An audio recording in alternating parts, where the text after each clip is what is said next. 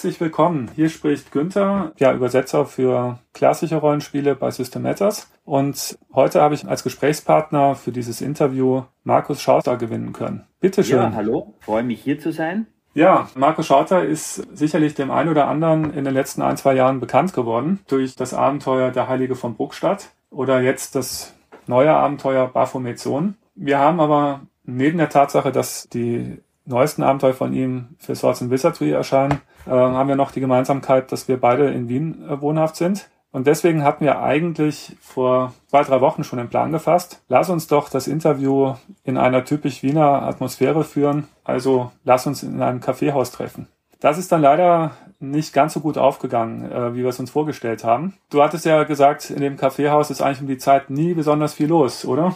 Es ist nie, und wenn besonders viel los ist, es wird zumindest nie Musik gespielt. Also ich war jetzt schon ein Dutzend Mal in diesem Kaffeehaus und das erste Mal an dem Abend, als wir beide uns getroffen haben, wurde da Musik gespielt und das einmal auch nicht leise. Das war dann natürlich so würdig diese Atmosphäre gewesen wäre für ein Interview einfach zu laut. Und was noch hinzukam war, dass wir eigentlich typische Wiener Kaffeehausatmosphäre liefern wollten und nicht amerikanische Touristen, die am Nachbartisch besonders lautstark versucht haben, die Musik zu übertönen. Genau, so ist es. Wir haben also eine schöne Aufnahme gemacht. Es war ein schöner Testballon, aber wir haben dann festgestellt, dass eigentlich alle anderen Geräusche deutlicher darauf zu verstehen waren als unser Interview. Und deswegen haben wir uns gesagt, wir machen das Ganze nochmal von vorne.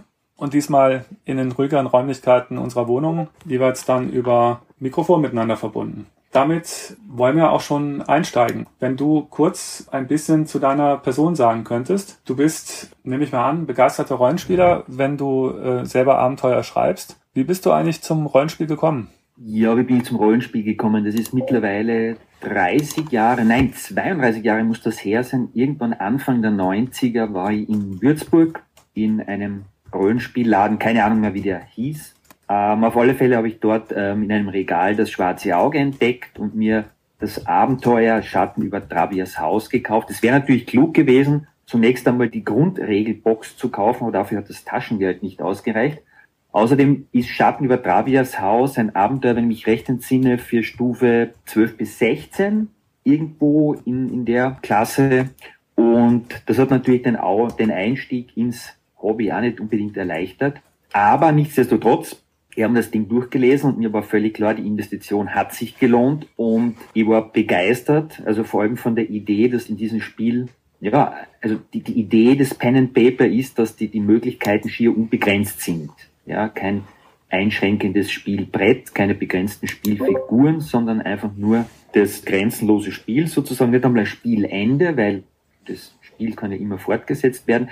Und diese Idee hat mir einfach sofort angegriffen und eigentlich bis heute nicht mehr losgelassen. Wie bist du dann eigentlich in den Bereich der Oldschool-Rollenspiele gekommen? Das ist ja doch ein ziemlich großer Sprung. Vor allem, wenn du jetzt eher so aus dem DSA-Umfeld ursprünglich stammst, äh, dann in Richtung der, ich sag mal, eher D&D-orientierten Spiele. Äh, das war eigentlich ein sehr pragmatischer Zugang, denn ich habe ähm, 2000 2019 oder 2018, bin mir jetzt nicht sicher, habe ich wieder angefangen mit, mit Rollenspielen und habe davor aber ein paar Jahre ausgesetzt. Und ähm, ich habe dann eigentlich eine Runde gehabt von Spielern, die Neulinge waren, also die noch nie äh, ein Rollenspiel gespielt hatten. Und ich wollte dann also ich wollte mich eigentlich auf, auf das eigentliche Leiten des Spiels konzentrieren und nicht äh, äh lang Regelwerke erklären müssen und habe dann aus der Not heraus sozusagen äh, ein einfaches und leicht zu erklärendes und zu verstehendes System gesucht und kam da deswegen auf die OSR-Schiene. Die hat sich natürlich angeboten. Mhm. Was ist es denn, ähm, du sagtest jetzt eben, Einfachheit der Regeln ist etwas, was dich anspricht. Und klar, also fast alle Spiele, die im alten Jahrtausend entstanden sind, haben ja in den letzten Jahren eine Komplexität erreicht, die ein leichtes Einsteigen sehr erschwert. Aber gibt es noch andere Eigenschaften, die dich jetzt an oldschooligen Spielen besonders reizen? Also ich denke, was, was mich oder in, in dem Fall natürlich auch die, die Spielrunde gereizt hat, war einfach die Idee, dass sozusagen Entscheidungen Konsequenzen haben ja, also dass jede äh, Entscheidung, sich auf einen Kampf einzulassen, das grundsätzliche Risiko birgt, äh, an diesem Kampf zu scheitern, weil eben die Gegner auch durchaus für eine SC-Gruppe zu schwer sein können. Aber was also aber ein bisschen so diese, diese Offenheit des Zugangs, ja, also weniger jetzt vorgegebene Geschichten, die halt bis zu einem gewissen Punkt abgearbeitet werden, damit dann der, die Geschichte halt funktioniert und ein bisschen einen offeneren Zugang, ja, wo halt auch das Scheitern einer Abenteuergruppe als Ausgang eines Abenteuers äh, äh möglich ist. Also scheitern einfach in dem Sinn, dass halt der Auftrag nicht äh, erledigt wird oder was immer. Also ich glaube, dass da die, die OSR ist immer ein bisschen schwierig mit den Labels, das ist mir schon klar, aber das, mhm. über das, was wir jetzt halt sprechen, dass das ein Stück weit offener ist mhm. äh, in, in, in diesem Spielkonzept. Also das nicht-lineare, das ähm, eher etwas realistischere, simulationistische äh, bei diesen Spielen und genau, die, genau. und dass die Spieler halt wirklich ähm, oder die Spielenden, sagen wir besser, volle Handlungsfreiheit haben innerhalb der Welt, wie du so den der Gruppe vorsetzt. Ne? Genau. Und dass eben ihre Handlungen auch durchaus das Potenzial haben, diese Welt zu verändern. Ja, mhm. also dass man auch mit der Welt entsprechend locker umgehen kann und nicht jetzt irgendwie, also diese vorgegebene Welt hat, wo man dann nicht viel verändern darf, weil dann halt folgende Geschichten vielleicht nicht mehr funktionieren, sondern na, dass die Spielerinnen durchaus mit ihren Handlungen oder mit der Handlung der SCs diese Welt nachhaltig verändern können. Das heißt, du hast mit deiner Gruppe dann eigentlich, als du dein Hobby wieder neu entdeckt hast, ähm, diesen Spielstil dir ausgewählt und wirst wahrscheinlich fertige Abenteuer gespielt haben, aber auch selbst eigene Inhalte schon konzipiert haben? Ja, eigentlich zunächst einmal größtenteils eigene Inhalte. Ich habe da also sozusagen meine, meine, meine alte Freude am Schreiben von Rollenspielabenteuern äh, wieder entdeckt. Und wir haben zunächst eigentlich fast ausschließlich selbstgeschrieben gespielt. Mhm. Genau das ist eigentlich dann sehr gut angekommen und das hat mich dann irgendwie motiviert, weiterzudenken und, und mich hin zu dieser Entscheidung gebracht, sozusagen mit diesem Verlag an den Start zu gehen. Mm, war es das Feedback, was du von deinen Spielern bekommen hast oder gab es andere Gründe dafür, die dich bewogen haben, dann zu sagen, diesen Schritt nach außen in die Öffentlichkeit zu gehen und zu sagen, ich möchte meine Abenteuer auch anderen anbieten? Also es war gutes Feedback von, von, den, ähm, von der Spielrunde war, war sicher ein Punkt, aber, aber sicher nicht der Hauptpunkt es ist, äh, ich denke einfach, es, es hat sich ergeben, dass, also ich bin ja mittlerweile hauptberuflich als Texter tätig, wenn man das so sagen möchte, im, Journalismus, aber auch im, im PR-Bereich. Das heißt, das mit der Schreibe konnte ich mitbringen. Ich habe vor Jahren bei einem Magazin mitgearbeitet, wo ich ja sehr stark beim Layout involviert war, mit Design und mit Layout dann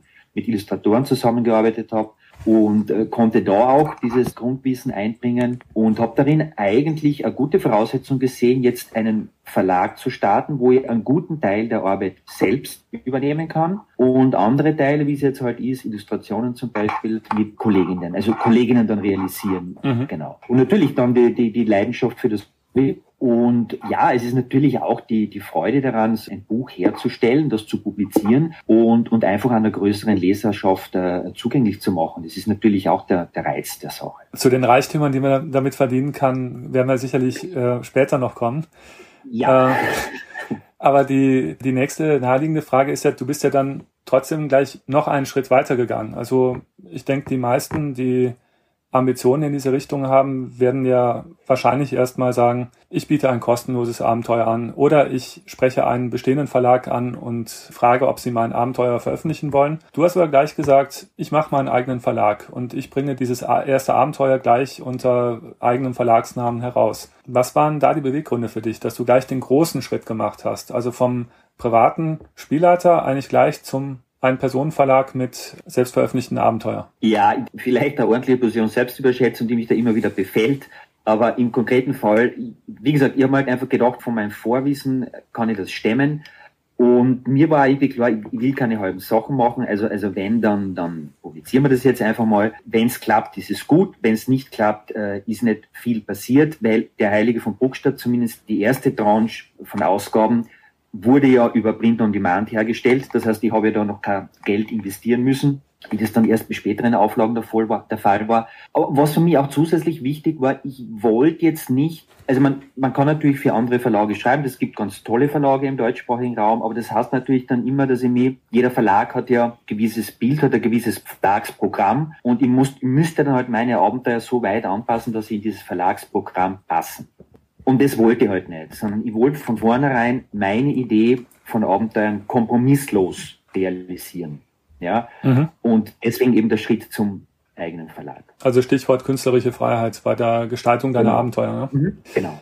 Jetzt ist ja so, weil wir jetzt über den Inhalt deiner Abenteuer sprechen. Das erste Abenteuer, was du rausgebracht hast, war ja nicht umsonst auch mit Regeln für Lamentations of the Flame Princess versehen. Ein Spielsystem, das jetzt nicht gerade den Ruf hat, für zart beseitete Geister äh, geschrieben zu sein. Ähm, mhm. Das heißt, du hast natürlich schon in deinen Abenteuern auch so gewisse, ich sag mal, Grusel-Horror-Elemente drin, die vielleicht nicht jedermanns Geschmack treffen. Also insofern, das meintest du wahrscheinlich damit, äh, mit der Sorge, du wärst ja nicht sicher, ob das in jeder, also in jedes x-beliebige Verlagsprogramm hineinpassen würde. Ja, Genau. Ich meine, meine Abenteuer, also zumindest die Reihe, an der er jetzt schreibt und die ja natürlich auch noch fortgesetzt wird, die spielt im Dreißigjährigen Krieg und natürlich wählt man sich so ein Szenario nicht grundlos aus, sondern das ist natürlich ähm, sehr ein, ein düsteres Katastrophenszenario, vor, vor dem dann die Handlungen gesetzt sind. Und natürlich will ich da in meinen Abenteuer gewisse Stimmung transportieren und ich verwende natürlich gewisse Elemente, um auch dem Spielleiter, Spielleiterin diese Stimmung nahezubringen. Sie muss ja das dann sozusagen in der Spielrunde dann übersetzen. Und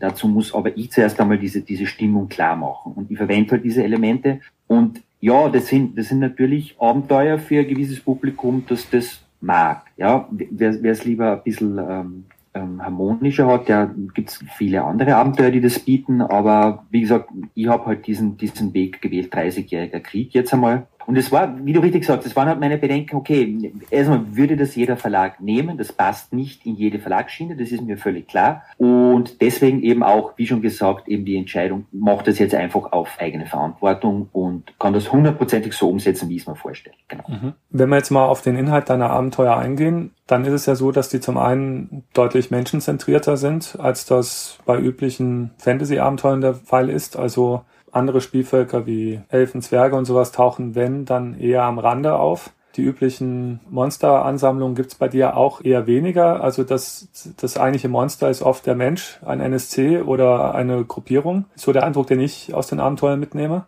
Mhm. Ähm, das macht sie natürlich, äh, wie soll ich sagen, ein bisschen realistischer und wahrscheinlich auch etwas erschreckender. Also insofern kann ich den Punkt gut nachvollziehen. Was mich aber auch interessieren würde, ist, wie verändert sich eigentlich der Blick, den Markus, der Rollenspieler auf andere Rollenspielprodukte jetzt hat, dadurch, dass du jetzt selbst als Rollenspielautor und als Verleger an die Themen herangehst. Merkst du da einen Unterschied oder ist es für dich immer noch so die alte Begeisterung und alles wie bisher? Nein, ich merke definitiv einen Unterschied. Also wenn jetzt ein äh, Rollenspiel Buch oder PDF hernehme und mir das durchlese, dann läuft natürlich immer im Hintergrund der, der Blick des Verlegers, des, des Autors mit. Ich überlege mir, okay, wie ist dieses Buch produziert worden? Hat es eine Farbenbindung oder nur eine Klebebindung? Wie viel kostet das? Was, was spricht mir besonders beim Layout an? Gibt es da vielleicht Elemente, die ich in abgewandelter Form selbst verwenden könnte für neue Bücher? Also ich lasse mich da inspirieren. Und auch beim Abenteuer fragen wir natürlich immer, okay, wie ist das Abenteuer aufgebaut? Welche, also nicht, neuen Fallen wurden da eingebaut? Welchen Twist gibt's da? Also du hast schon recht. Also einfach nur das genussvolle Lesen in dem Sinn ist schwierig. Ja, man denkt immer die, die, die Verlags- und Autorenperspektive mit. Das ist ganz klar. Mhm. Du hast gerade ein gutes Stichwort geliefert, Inspirationsquellen. Ich weiß von dir, dass du ja in deinem Beruf auch im Ausland oft als Reporter unterwegs bist und dass du da ein besonderes Interesse Richtung äh, Nahe Osten hast. Ich nehme an, dass du aus diesem Gebiet auch Inspirationen beziehst. Oder gibt es da andere Haupteinflussquellen, die du bei dir siehst? Ich habe es ja schon angesprochen, diverse Abenteuer von äh, anderen Autoren und Autorinnen. Ich lese aber immer wieder Fantasy-Literatur. Aktuell liegt am Nachkosten gerade von Fritz Leiber die Abenteuer von Fafrit und Mauser, die meines Erachtens sehr großartig geschrieben sind und sehr spannend sind, sehr gute Inspirationsquellen. Und äh, weil du mich nach einem Beruf gefragt hast, nein, also ich, diese ganzen journalistischen Themen aus dem Nahen Osten, Kriegsberichterstattung, Krisenberichterstattung, das ist nichts, was ich in, in, in Rollenspielabenteuer ähm, übernehmen möchte kaum Inspiration. Was ich aber mitnehmen kann, ist vielleicht ein bisschen mein Blick auf die arabische Welt, weil äh, ein neues Abenteuer soll ja dann in Ägypten spielen und das Land kenne ich sehr gut und ich hoffe, dass mir das helfen wird bei der Beschreibung des Settings, bei der Beschreibung der Orte und Personen, dass da eben Erfahrung und historisches Wissen auch in, in das Abenteuer entsprechend einfließen werden. Also Fritz Leiber kann ich nur unterstützen und da ich an der Box auch ein bisschen mitgearbeitet habe, äh, kann ich dir auch nur wärmstens die hoffentlich bald erscheinende DCC Langmar Box empfehlen. Ja, die steht auf meiner Wunschliste ganz oben, genau. Ja, also Da freue ich mich auch schon riesig drauf, wenn die kommt. Aber wir sind jetzt hier eigentlich eher bei oldschooligen, genau genommen sind wir bei Swords and Wizardry sogar gelandet. Mhm. Das würde mich natürlich auch interessieren. Also du hattest ja erstmal noch in einer Hinsicht mehr äh, besondere Abenteuer rausgebracht. Dein Erstling war ja für äh, Lamentations of the Flame Princess auf Deutsch geschrieben, obwohl es die Regeln nur auf Englisch gibt. Wir haben ja dann rund um die Zeit herum Kontakt gehabt und du hast ja dann auch gesagt, okay, Swords and Wizardry sieht auch spannend aus und vor allem wenn es auf Deutsch rauskommt, dann willst du gleich zum Start dabei sein. Und letztlich war ja dann dein zweites Abenteuer sogar schon vor dem Versanddatum ähm, des Swords and Wizardry Grundregelwerks ähm, auf dem Markt. Genau, genau. Mich würde interessieren, ähm, was dich äh, dazu bewogen hat, zu Swords and Wizardry als Standardregelsystem für deine Abenteuer zu wechseln. Naja, zunächst einmal ist Swords and Wizardry ein, ein klassisches OSR-System. Also der Wechsel jetzt von, von Lamentations auf Swords and Wizardry ist jetzt kein besonders großer, stimmt, weil es eben beide OSR-Regelwerke sind. Der große Vorteil bei Swords and Wizardry ist natürlich der, dass es auf Deutsch jetzt vorliegt. Ja? Und äh, das war auch der Grund, warum ich jetzt gesagt habe, okay, die deutschen Versionen meiner Abenteuer werden für Swords and Wizardry geschrieben, während die englischen Übersetzungen nach wie vor für Lamentations geschrieben sind. Wobei noch einmal, in Wirklichkeit kann man das mit jedem Oldschool-Regelwerk ganz einfach bespielen, ohne dass große Änderungen oder Anpassungen möglich wären äh, notwendig werden. Aber wie gesagt, Swords and Wizardry auf Deutsch, meines Erachtens großartiges Regelwerk, wie das ähm, gelayoutet wurde, wie es übersetzt wurde. Äh, von daher passt mir das sehr gut, dass ich jetzt da in Zukunft, in Zukunft auch weiterhin dann für dieses Regelwerk schreiben werde. Danke, danke, das Lob höre ich natürlich gerne. Was die Unterschiede betrifft, gebe ich dir recht. Also ich sag mal zu 80 bis 90 Prozent sind ja die Regeln selber oft übereinstimmend. Also es gibt dann mitunter, ich sag mal, mehr Regeln drumrum oder weniger je nachdem, ob sich auf die erweiterte oder auf die Originalversion des Spiels bezieht. Ja. Im Original, ja. Und der Rest ist eigentlich in erster Linie die Aufbereitung. Also es gibt Regelwerke, die eher Checklisten servieren. Das ist natürlich für erfahrene alte Hasen sehr attraktiv. Was mich an Swords and Wizardry begeistert hatte, war, dass halt der Autor, der selbst ein alter USR-Hase ist, sehr viel eigene Spielerfahrung und auch Hintergründe, warum er sich hierfür oder dafür entschieden hat, mit dazugegeben hat. Genau. Und ansonsten genau ist es halt sehr modular und du hast ja zum Beispiel in deinem ersten Swords Wizardry Abenteuer Baphomet ja auch zum Beispiel äh, Schusswaffenregeln noch ergänzt, weil du in deinem 30-jährigen Kriegsszenario natürlich dann auf Pulverwaffen nicht verzichten wolltest. Genau so ist es, aber ja. das ist das ist wirklich keine große Sache und das lässt sich wunderbar harmonisch einfügen äh, in dieses Regelwerk. Genau. Was würdest du denn eigentlich sagen, wenn du jetzt mal deine Abenteuer so in der Gesamtheit äh, betrachtest? Über das Setting haben wir gesprochen, das ist historisch. Wir mhm. haben gesagt, es ist weniger Fantasy, es ist eher menschliches, sagen wir so, ja, 30-jähriger Kriegsszenario. Mhm. Übernatürliches gibt es aber natürlich. Es gibt auch Magie. Was würdest du sonst so als Eigenschaften deiner Abenteuer sagen, die sie gemeinsam haben? Also natürlich, jeder, der Abenteuer schreibt, beginnt ja nicht bei Null. Ja, wir reden ja da von einer Geschichte von Rollenspielbüchern seit den, den 70er Jahren. Und jeder ist natürlich in irgendeiner Form beeinflusst oder, oder lässt sich inspirieren von bereits vorhandenen. Und bei mir ist das natürlich nicht anders. Ja, es gibt ja auch andere Abenteuer, die sehr menschenzentriert sind. Die ganze Cthulhu-Reihe äh, basiert ja auch auf dieser Idee. Ich glaube aber, also jeder Autor, jede Autorin hat da gewisse Erzählstimme und, und Blick auf die Welt und, und die macht die, die Abenteuer halt unterschiedlich. Wo ich versuche, einen Wert drauf zu legen, ist halt immer ein bisschen die Ausarbeitung der NSCs, wo ich versuche, in möglichst knappen Worten möglichst viel über die Person zu erzählen, wo es aber nicht darum geht, ob jetzt die Haare rot oder braun sind oder der einen blauen oder einen grünen Mantel trägt, sondern einfach mehr die physische Verfassung, was treibt diese Person an, wie steht sie zu anderen NSC, was waren relevante Ereignisse in ihrer Vergangenheit und das aber möglichst kurz und kompakt zu bringen, um der Spielleitung einfach ein klares Bild vor Augen zu führen und ihr dadurch aber auch zu ermöglichen, diese Figur in unterschiedlichen Situationen, die ja durch die äh, Aktionen der Spieler äh, sich ergeben können, in den unterschiedlichen Aktion, äh, Situationen immer zu wissen, wie diese Figur reagiert. Mhm. Ja? Wenn du weißt, was die Ziele sind, was der Figur wichtig sind, was sie hasst, wer ihre Kooperationspartner sind, dann kann ich das flexibel in allen, in allen möglichen äh, Situationen einsehen. Das ist für mich ein sehr wichtiger Aspekt in meinen mhm. Abenteuern, das auszuarbeiten und da auch ein bisschen tiefer zu schauen, also auch diese Sache mit, mit Baphomet, der da, der da sozusagen als, als als Wirklichkeit-Kind im, im, im Manneskörper, das seit Jahrhunderten in diesen Kellern festsitzt. Was passiert mit der Figur? Ja, auf was hofft sie? Vor was, vor was hat sie Angst? Äh, was treibt sie um? Ja, wie verbringt sie ihre Zeit da unten? Ja, also einfach mhm. da einfach mal ein bisschen tiefer reinzuschauen und dies, das dem, dem, der Spielleitung mitzugeben. Genau. Sehe ich genauso. Also ich, ich kenne die Abenteuer ja selbst auch und was deine Abenteuer für mich auszeichnet, ist, dass die NSC ganz klare Motive haben, dass deine Abenteuer sehr strukturiert sind und sich auf das Wesentliche beschränken. Das ist ja auch als Autor oft eine schwierige Kunst, ähm, den Inhalt da auf das Notwendige zu beschränken und mit überschaubar vielen Handlungselementen dann doch sehr viel Spannung zu erzeugen. Ne? Weil dich eben jetzt nicht da in der riesen Wühlkiste äh, der Monsterhandbücher zum Beispiel verlierst, sondern halt mit einer überschaubaren Anzahl von Gegnern diese Spannung erzeugst. Das ist der Ansatz, ja. genau. Wenn du jetzt mal zurückschaust, und da gibt es ja deinen Erstling, also äh, den Heiligen von Burgstadt. Dann gab es ein gratis Rollenspieltag Abenteuer von dir im vergangenen Jahr. Dann kam Baphomet mhm. Und mhm. äh, jetzt äh, ein weiteres gratis Rollenspieltag Abenteuer. Das Interessierte, glaube ich, über den gratis Rollenspiel Almanach immer noch äh, kostenlos downloaden können. Genau. Was würdest du da so als Entwicklung sehen? Gibt es, ähm, sagst du, ich habe meinen Stil und den ziehe ich durch und mir fallen nur immer wieder neue Themen ein? Oder sagst du auch, ich bin ein Lernender und ich merke, dass ich immer wieder an der oder an einer anderen Stelle noch an mir selbst oder an den Abenteuern äh, mich verbessern kann.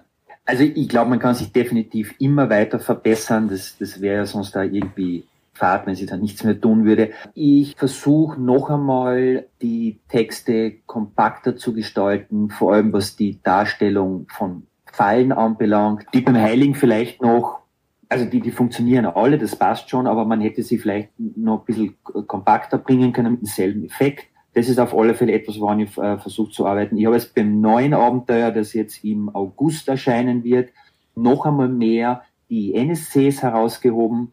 Mhm. Also es sind mehr NSCs beschrieben, weil das Abenteuer sehr stark von der Interaktion der Spieler und Spielerinnen mit diesen NSCs abhängt.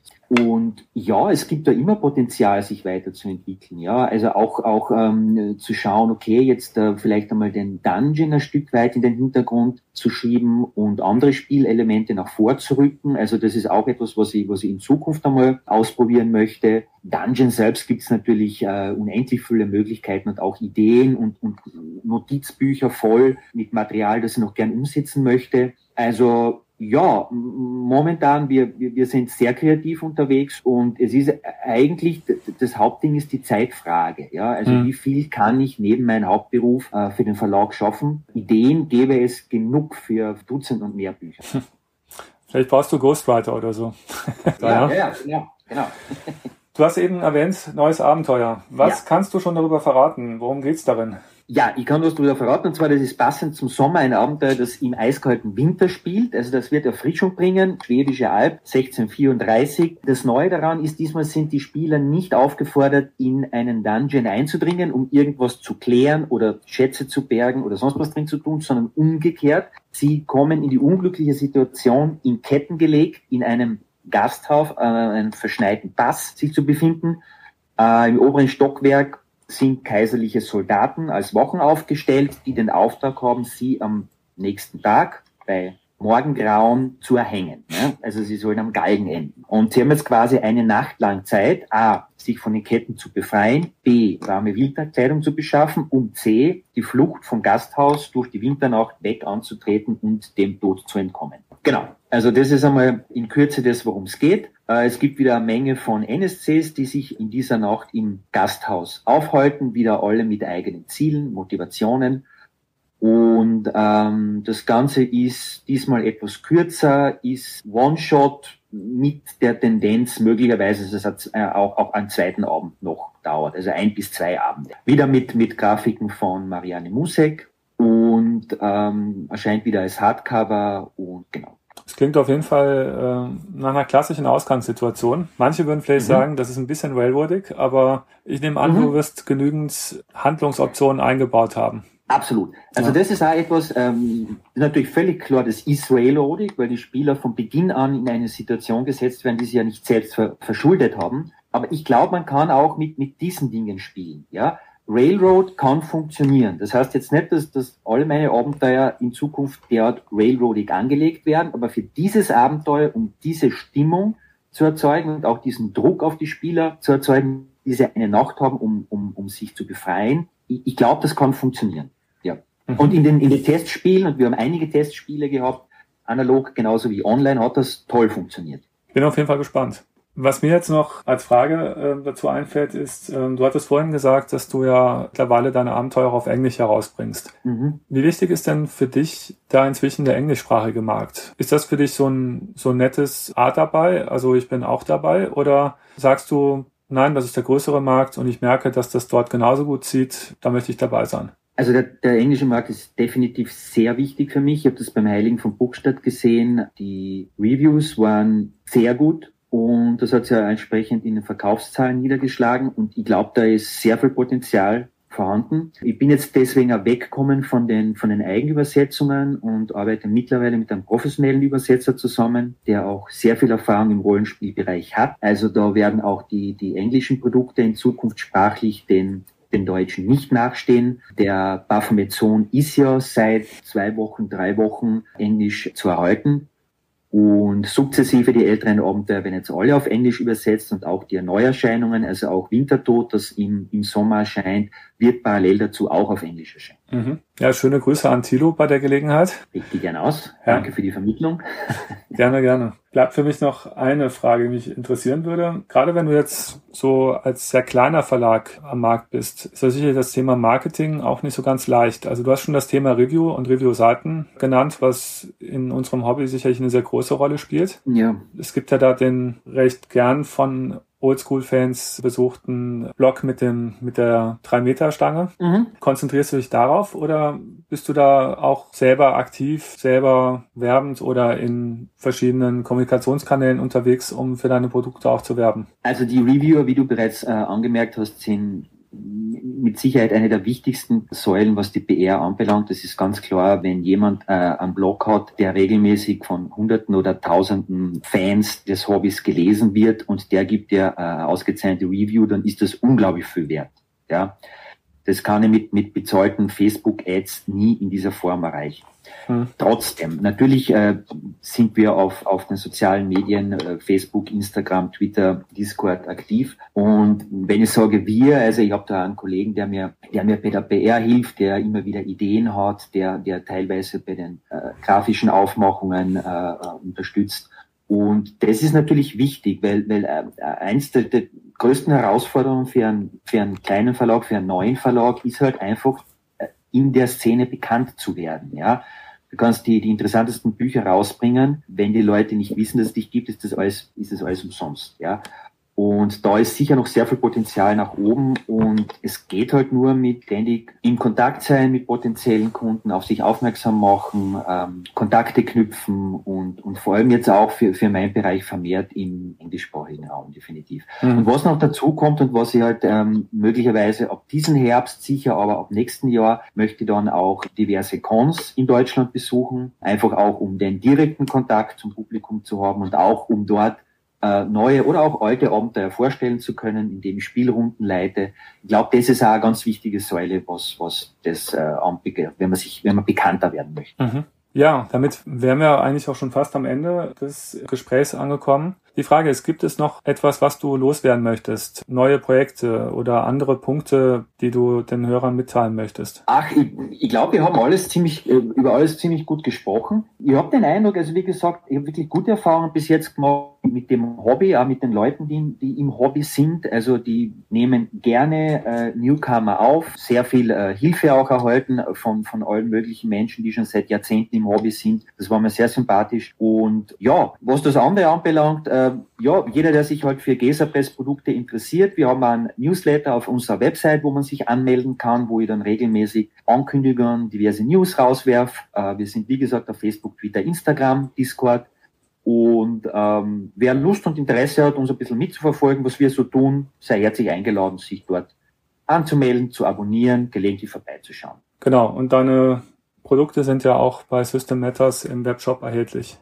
Genau, so ist es. Okay, dann sage ich Dankeschön und wünsche dir weiterhin viel Erfolg mit Alles deinem Projekt. Ich bedanke mich für die Einladung. Gerne. Mhm. Passt. Ciao. Schönen Tag noch.